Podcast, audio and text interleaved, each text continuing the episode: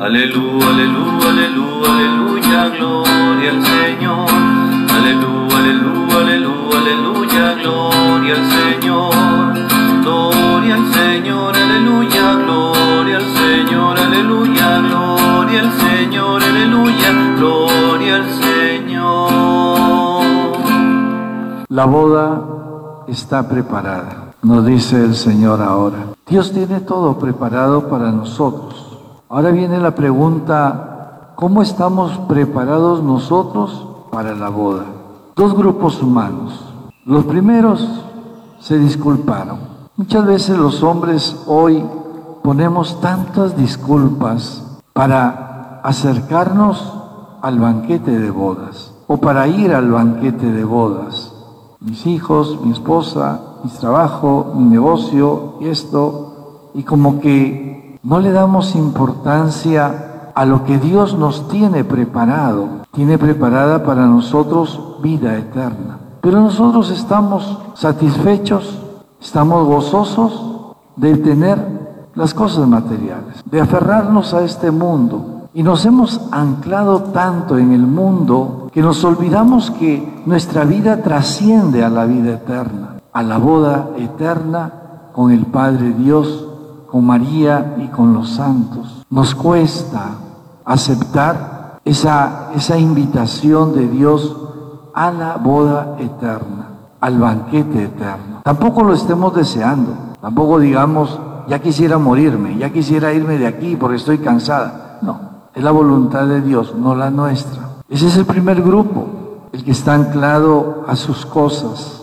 a sus eh, comodidades espirituales o materiales, no solamente la comunidad material, también espirituales. Señor, aquí estoy haciendo el bien, aquí estoy esto, mira, estoy eh, yendo a esto, visitando a esto, y, y bueno, déjame, ¿no? ¿En qué? Y preguntarnos a nosotros, si Dios nos llama a su banquete de bodas, ¿iremos presurosos?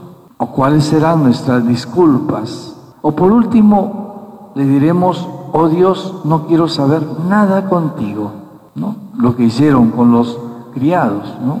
Mataron a unos, los maltrataron hasta matarlos. ¿Cuántas veces pretendemos matar nosotros al mensajero de Dios? El otro grupo, vayan a los caminos, dice el evangelista, ¿no? Dice Jesús, este, la boda está preparada, pero los convidados no se la merecían.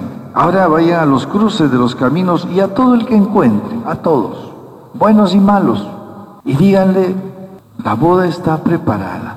La boda está preparada. Dios va y busca aquel hombre que quizás vive su vida negativa, pero se apresura. Pero ¿cuál es, cuál es el sentido de esto, no? Encontramos a un Jesús que, o a un Dios que recibe a todos, pero que el hombre de una u otra manera se prepara para esa boda se prepara para acercarse a Dios. Y es lo que hoy nos dice el Señor.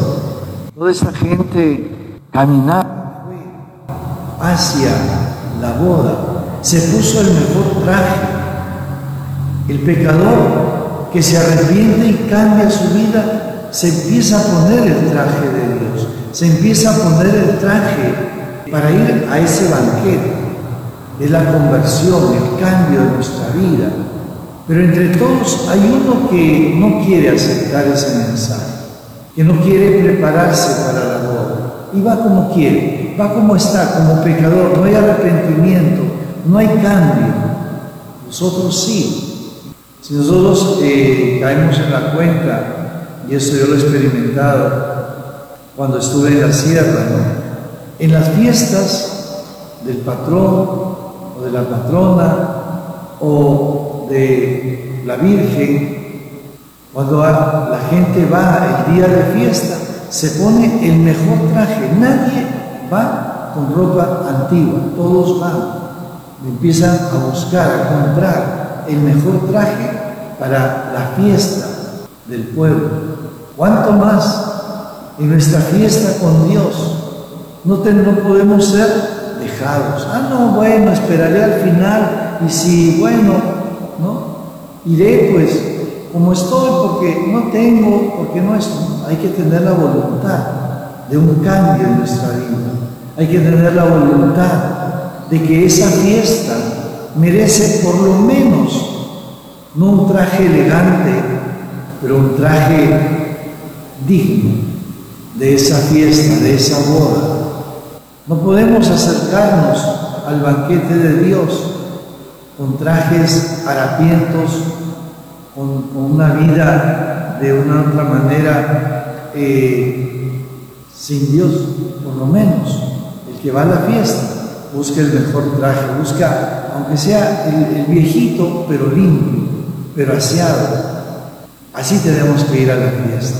No seamos como el, el hombre que nos narra el Evangelio. Reparó en uno que no llevaba el traje de fiesta. ¿Cómo estamos nosotros? Empecemos a, preguntarnos, si Dios me llama, estoy con el traje de fiesta, llevo en mí por lo menos algo de nuestra fe que voy he eh, aprendido durante este tiempo. Vamos a pedirle al Señor que nos, nos prepare a nosotros, que nos prepare, no con esto pretendo hacerles caer en miedos. Ah, no, es que hay que estar listo porque mañana te mueres. No. El traje de fiesta es para todo momento, inclusive para participar de la Eucaristía. Por eso que cada uno de nosotros, queridos hermanos, vayamos, primero escuchemos la voz de Dios, que nos llama a su fiesta, que nos llama a su banquete.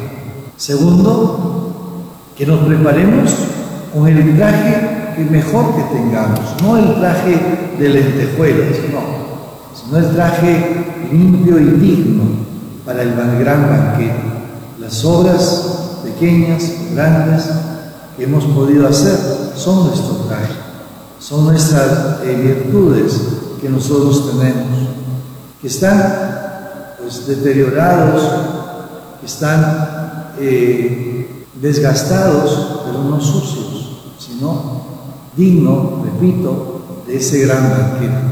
Que la Virgen María nos ayude, nos acompañe a cada uno de nosotros en este caminar.